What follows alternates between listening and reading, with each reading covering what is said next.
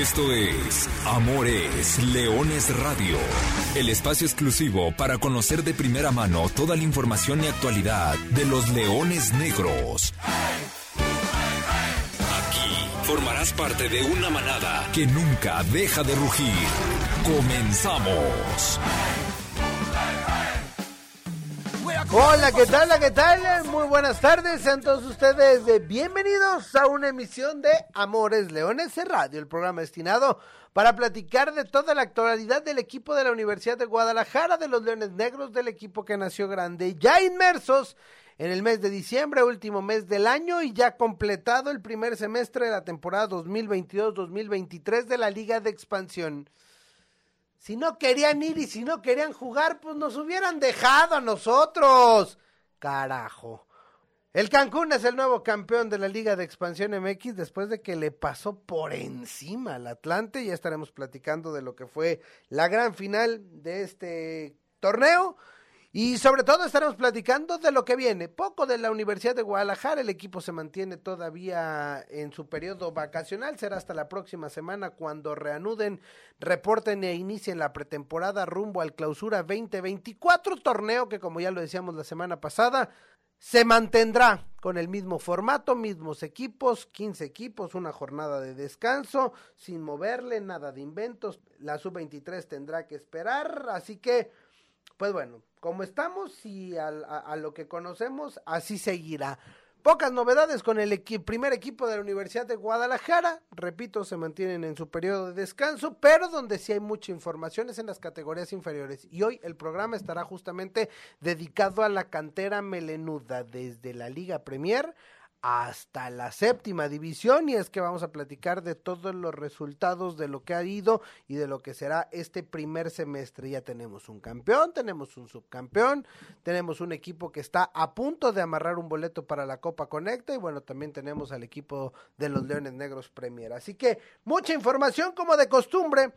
Yo soy Arturo Benavides, como siempre le agradezco el favor de su atención y saludo al profesor Carlos Alberto Valdés. Profe, ¿cómo andas? Buenas tardes. Hola, ¿qué tal Artur? ¿Cómo estás? Muy buenas tardes a ti, a toda la gente. Un saludo, listos para platicar de lo que fue una final deslucida de la Liga de Expansión, pero no por ello hay que quitarle mérito alguno al conjunto de Cancún que sorprendió a muchos y en el primero de esa fila, en el primer lugar de esa fila, tiene que estar un servidor porque no no no esperaba un resultado tan abultado y además la forma por muchas cosas la final de la Liga de Expansión fue deslucida. Ahora la pusieron en horarios, pero en horarios que se empalmaron con la Liga MX, con los cuartos de final, así que de entrada pues ahí perdió mucho del punch que pudiera tener una final de, de, la segunda categoría. Si eso le sumas todos los aditamentos que hay alrededor de la liga de expansión, es decir, ya sabemos que es el primer torneo, que el premio es escaso y demás, pues fue deslucido. Y si además le ponemos que el partido de ida terminó 0 por 0, con la verdad muy poco que contar,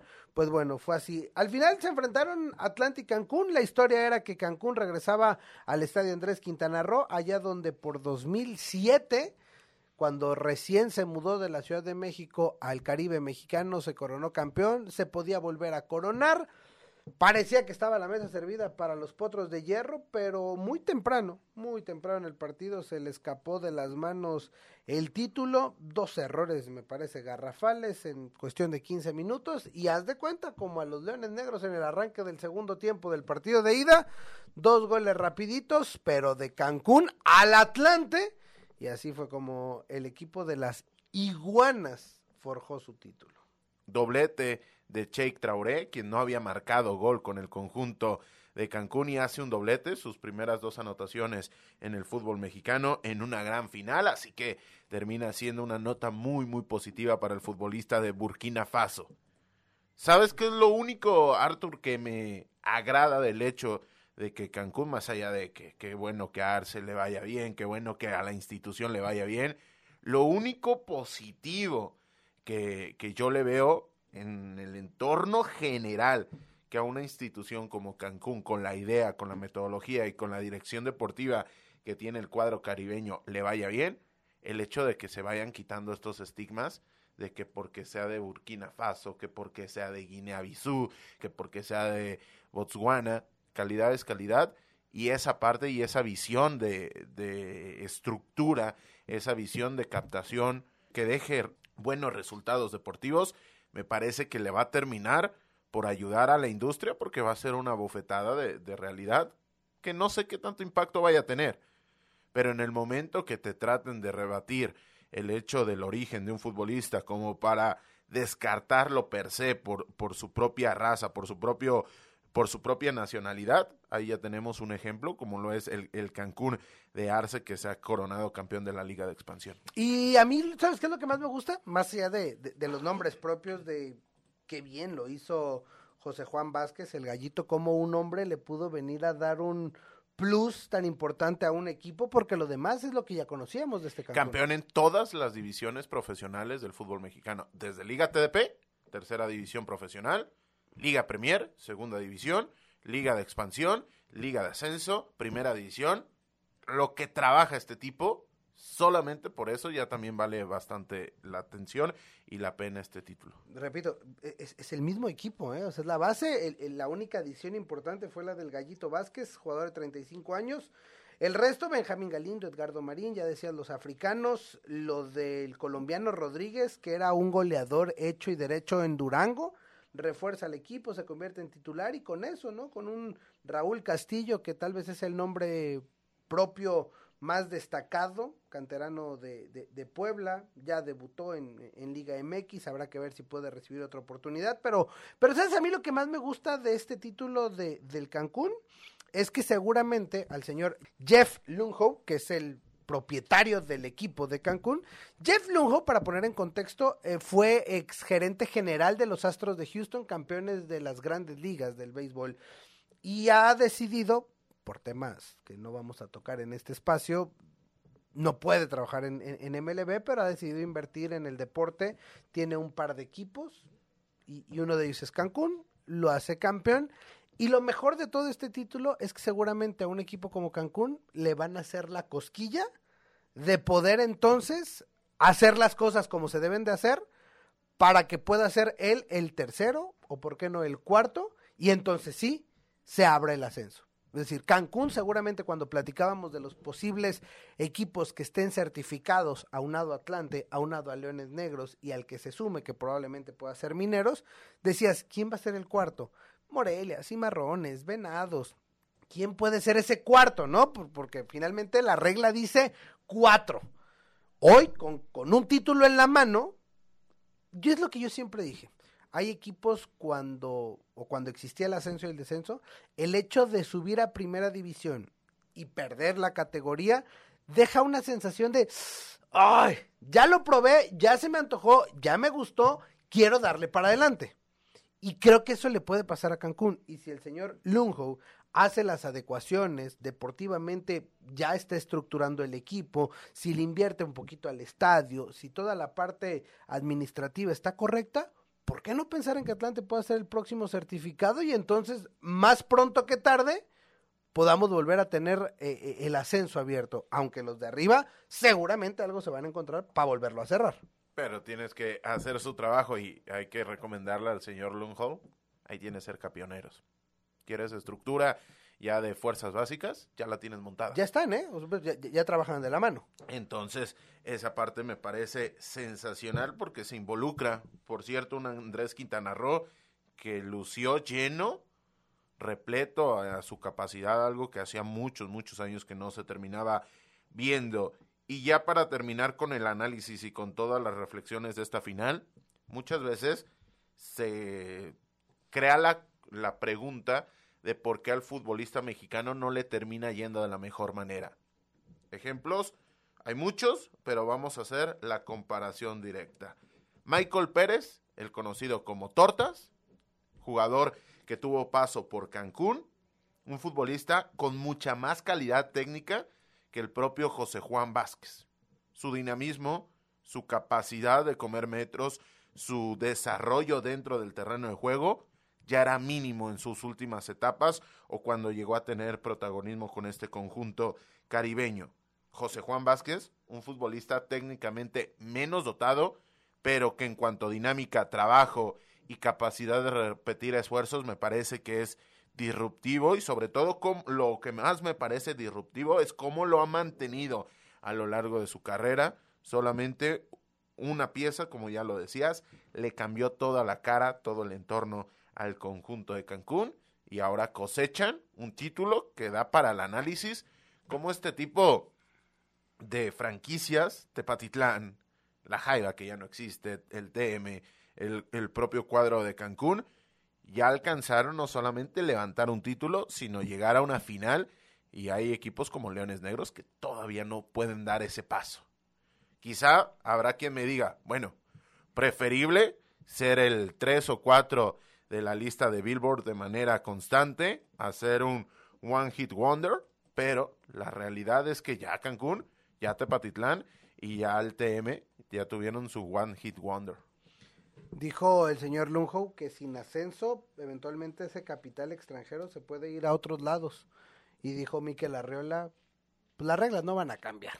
Aquí estamos para que sean cuatro. Así que Habrá que ver. Ojalá, ojalá Cancún pueda sumarse, pueda esto darles ese envión para que cumplan con lo que les falte. No sé, la verdad desconozco qué les pueda llegar a faltar dentro de todo este proceso de certificación. Si traen a Carlos Vela, los van a certificar. Eh. O sea, si necesitan a Carlos Vela, o sea, no sé qué necesiten, pero ojalá se certifiquen y ojalá pronto podamos tener ese cuarto. Repito, el próximo año será otra vez apertura para iniciar con procesos de certificación. Y en mayo habrá que ver si se decide y ya tenemos a los cuatro certificados o si le seguimos. Que acá entre nos yo creo que ya los conoce. ¿Para qué? Ni van a cambiar.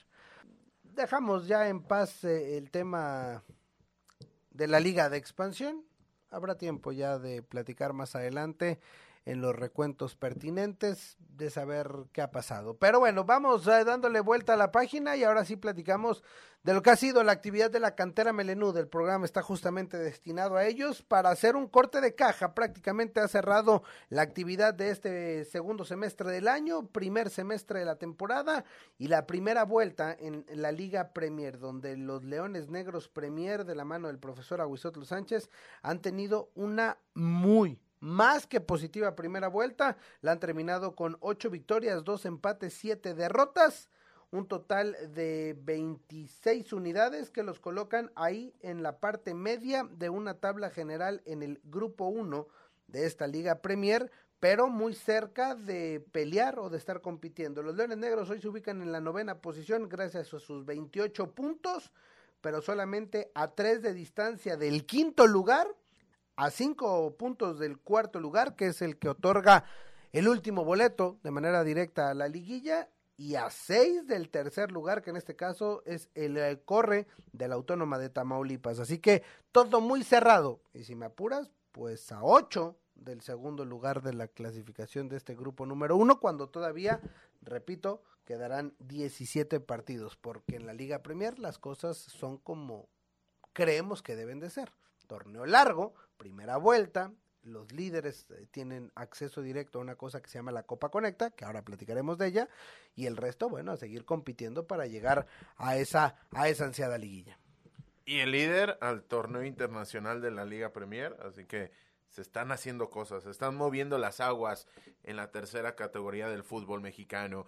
Y más allá de lo que ya decías, Arthur, del tema de cómo, cómo se está acercando Leones Negros hacia la zona importante, algo que me parece que es digno de destacar es cómo está con respecto a los que vienen más abajo. Y me explico. Leones Negros, puesto 9, puedes decir, bueno, no, no asusta absolutamente a nadie, pero con 28 puntos, no sé cuántos torneos completos tendríamos que sumar de esta categoría para llegarle a la cosecha de unidades que se tiene solamente en la primera vuelta. Y la distancia que ya bien plasmabas. Pero hacia abajo, el lugar 10, es decir, Cimarrones de Sonora, tiene tres puntos menos. Un puesto más abajo, el lugar 11, tiene 19 puntos. Es decir, estás a 9 por encima de lo que había sido tu constante, tus rivales y esta, y esta manera en la cual te habías inmerso en los últimos lugares con respecto al último lugar, que se había sido el de Leones Negros la campaña anterior, estás con 18 puntos de ventaja. Esto habla de una tremenda manera de levantar el proyecto y cómo los cambios ya no, ya no en el banquillo, porque se ha mantenido tanto Víctor Santos como el profesor Aguisol Sánchez, sino con los futbolistas y en la manera de afrontar este compromiso, cómo le ha dado un giro de 360 grados completamente este equipo. Totalmente, y aunque curiosamente este torneo que recién finalizó en la Liga de Expansión solamente se dio el debut de un jugador, el caso de Alberto Chávez Castañeda, delantero que debutó, tuvo algunos minutos recién en la primera jornada, y de ahí lo, lo demás no ha sido un torneo de debuts, pero el objetivo principal de este equipo, más allá de que es nutrir jugadores, también es mantenerlos en competencia, ¿no? Y, y, tener jugadores listos para cuando se requieran. Y el caso me parece el más, o el ejemplo más tangible es el de Brian Elliott Flores Plata, ¿no? El, el, el defensa central, ahora habilitado como mediocampista de contención, pues se necesitó de él en la liguilla y pues gracias a eso, gracias a su participación en Liga Premier, le dio la posibilidad de volver a ser considerado para los entrenamientos dentro del grupo y cuando tuvo que responder, respondió, ¿no? Es uno de los casos que tal vez puedan mostrar, mismo caso de Alan Godínez, el capitán que, que, llegó para esta temporada con el equipo de, de Liga Premier del, del, del conjunto universitario y que jugó durante prácticamente todos los partidos eh, previo a que fue llamado para estar en la banca y está bien, repito, no debutó, no se le dio su momento de estar en, en el primer equipo de entrar al terreno de juego en la liga de expansión, pero ahí está, ¿no? Y eso es señal también de que el cuerpo técnico del primer equipo está volteando y está observando lo que está sucediendo en, en la categoría más próxima. Totalmente de acuerdo. Y los minutos de que te dio Brian Flores, dentro de la liguilla y dentro del compromiso que, que suponía el pasar de 0 a 100 de un momento a otro. Me parece que son más valiosos que aquellos datos de 7, 8 debuts, de los cuales había poca continuidad y que nos estamos dando cuenta de que esta está siendo la mejor manera porque hoy estás equilibrando muy bien el hecho de potenciar, de aumentar las capacidades de, de futbolistas, de mantenerlos en forma. Por ahí, los que se caen del primer equipo van a la Liga Premier y tienen un impacto. Lo podemos ver con Denilson Muñoz, lo podemos ver con otra clase de ejemplos.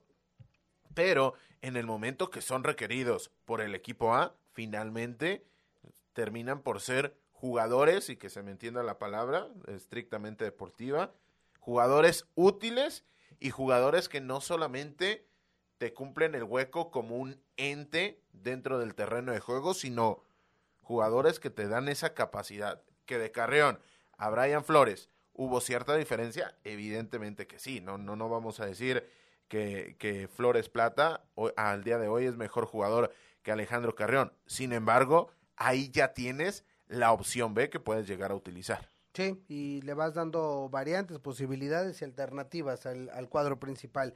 Ha terminado entonces, repetimos, la primera vuelta de la Liga Premier con un cuadro de Leones Negros que se ubica en el noveno lugar. Para abajo, ha puesto tierra de por medio. Para arriba, va a poder competir durante el próximo semestre. Veremos qué le depara al conjunto dirigido por el profesor Aguisotl Sánchez Talamantes.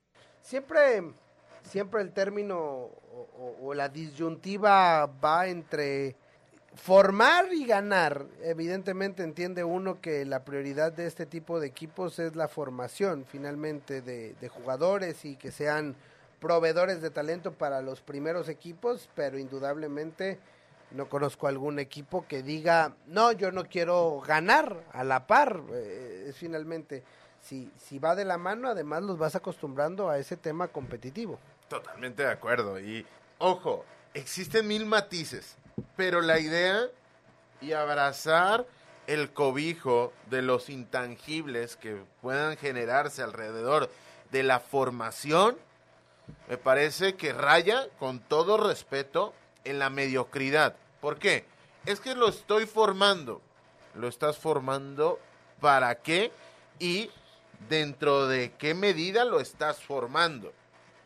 Porque el perder muchas veces se quiere llegar a tomar como formación o que en inmediato estás formando. Y ganar es el malvado de, de esta idea, es, el, es el, la idea que termina prostituyendo la formación del futbolista y lo termina corrompiendo porque al ganar se termina convirtiendo en un jugador simple. Para mí no es el caso. Evidentemente, repito y reitero esta idea, hay matices y hay diferentes formas de, abordar esta idea, pero el ganar no significa deformar y el perder en automático no, no significa el estar formando de una mejor manera. Y ejemplos tenemos muchos, muchos, muchos, muchos, muchos, pero Barcelona Atlético y equipo de Rafael Márquez. Primer lugar de su grupo, le está yendo bien al cuadro Baulgrana.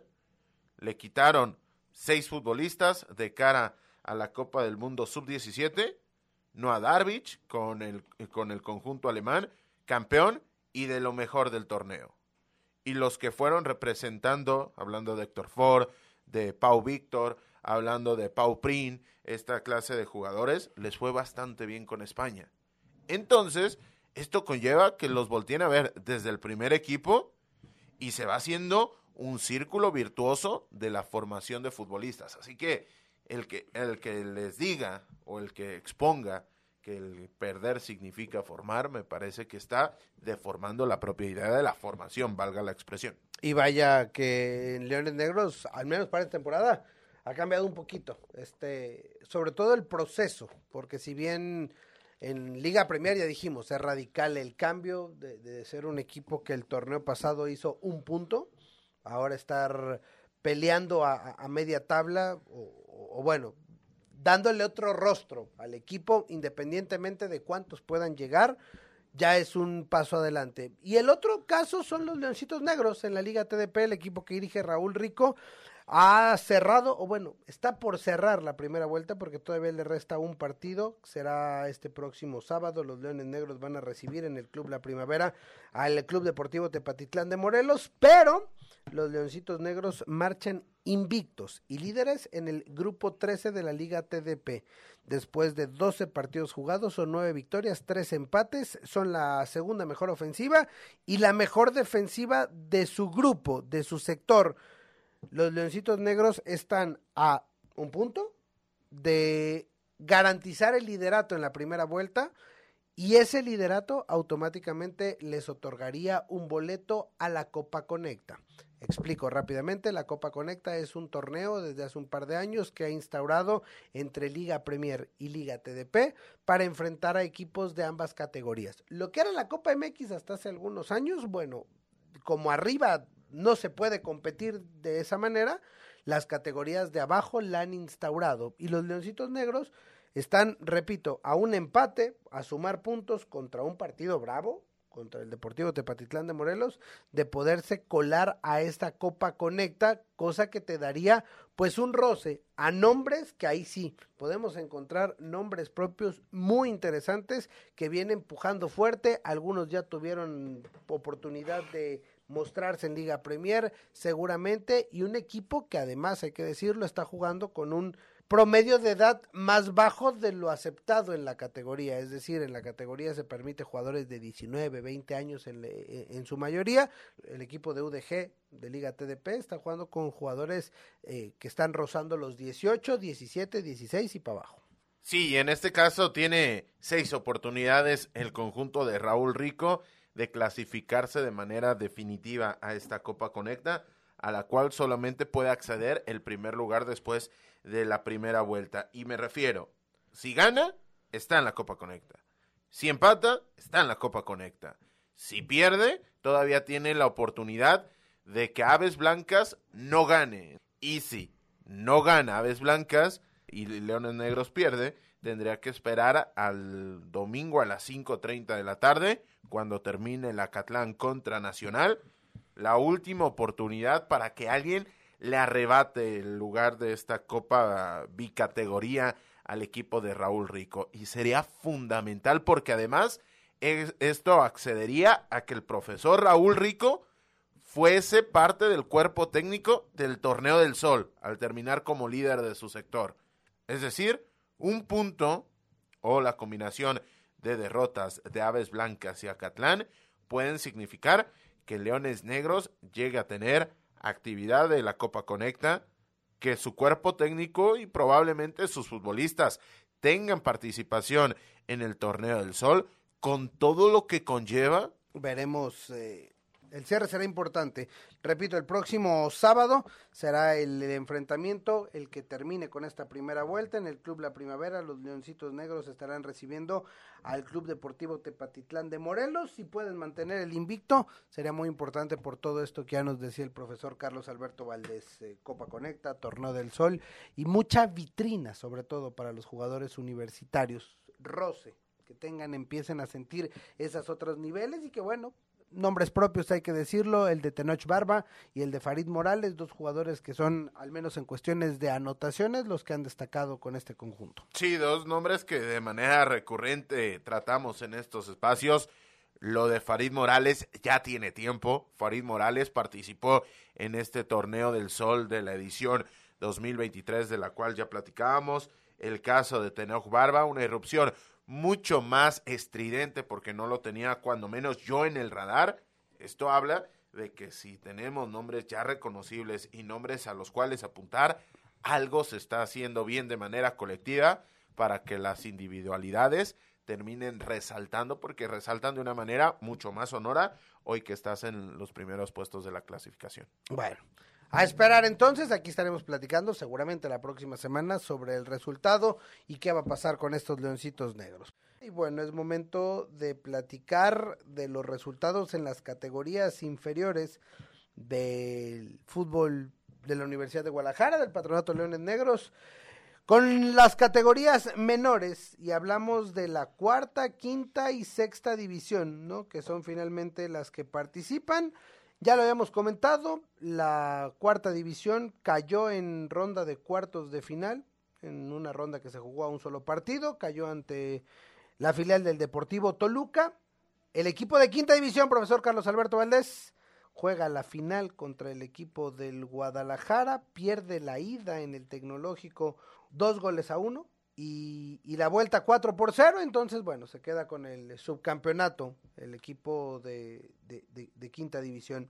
Y el equipo de sexta división derrota 3 goles por 1 en el juego definitivo ante el cuadro de los Tecos y la sexta división otra vez es campeona en el fútbol de la Asociación del Estado de Jalisco y finalmente la séptima división ha ganado el partido de ida por la mínima diferencia al conjunto de Diablos Tezistán y ahí temas administrativos eh, tienen en espera para el, para el juego de vuelta. De ahí en fuera, profesor Carlos Alberto Valdés, los resultados de las, de las fuerzas básicas de la cantera melenuda. Del inicio, del inicio, del inicio de, de la pirámide de la estructura deportiva de Universidad de Guadalajara, que bueno, que ya se está haciendo una sana costumbre de manera recurrente cada seis meses hablar bien de estos equipos. Vamos a ver qué pasa con ese partido que queda pendiente ante Diablos Tezistán, con lo que conseguir dos campeonatos me parecería una gran nota para, para estos conjuntos que, repito y reitero, qué bueno que poco a poco se está creando una estructura mucho más potente abajo del profesionalismo y que ya está sabiendo competir contra equipos de la talla del Guadalajara, de Atlas, porque todos estos aquí sí tienen representantes y aquí sí compiten con lo que en sus categorías mejor tienen para competir. Sí, sí, sí, lo hacen de, de buena manera y bueno, ahí está, el, el título, la, el reconocimiento a todo el trabajo que se hace en categorías inferiores, todo encabezado por, por el profesor Luis eh, Plasencia, quien es el encargado de estas fuerzas básicas y es un nuevo rostro, profe, el que se le está viendo a toda la cantera melenuda. Me parece que eso es eh, el aprendizaje o lo que hay que llevarnos de esta edición de Amores Leones Radio. La cantera melenuda está llevando esto hacia otros niveles, niveles que no les conocíamos, pero a los cuales habrá que acostumbrarnos. Se tiene que acostumbrar el equipo de la Universidad de Guadalajara a estar compitiendo, siempre peleando más allá de lo que ya decíamos del hecho de formar y de tener jugadores que tarde o temprano puedan reforzar al primer equipo, porque hay que, hay que decirlo como tal, es un embudo, esto es un embudo inmenso, desde abajo, de abajo hacia arriba, evidentemente, y de la séptima, pues no todos llegan a la sexta porque de repente eh, sale algún jugador de, de, de algún otro equipo y empieza a reforzar, entonces si eran 20 en, en, la séptima, se hacen 18 en la sexta y se hacen 14 en la quinta y se hacen 10 en la cuarta y de esos 10 pues cada año pueden llegar cuatro tal vez, cinco a, Liga TDP y luego tres o dos brincan y, a, Liga Premier y, de ahí por ahí sale uno. Pero bueno, finalmente hay que tener ese, ese universo para que ese uno lo tengas de este lado. Totalmente. Y aquí lo que es muy claro, ¿por qué no llegan todos? Por diferentes cuestiones deportivas, pero porque cada seis meses se vuelven a hacer visorías. Y cuando usted vea visorías de Leones Negros, difícilmente van a ser para el primer equipo. Un primer equipo, un conjunto de la Liga de Expansión, difícilmente o prácticamente nunca hace visorías. Pero para las categorías inferiores, de manera constante, se está nutriendo de nuevo talento. Y esto hago mención porque muchas veces nos preguntan, bueno, yo tengo a un hijo, un sobrino, un conocido, un vecino que quiere dedicarse al fútbol, ¿cuál es la manera de llegar a Leones Negros? Pues cuando usted vea las, las visorías en el tecnológico, normalmente son en el tecnológico, esa es la vía de acceso mucho más clara para llegar a toda esta estructura de la cual ya estamos platicando. Y que bueno, una estructura de que permanentemente está en competencia y que bueno, ahora platicábamos, también da resultados positivos para la institución. Nosotros, profesor, prácticamente con esto nos estamos despidiendo, no del año, pero sí de un Apertura 2023, de un primer semestre de temporada en el cual, pues, ¿con qué te quedas y cómo lo recordaremos a la vuelta del tiempo?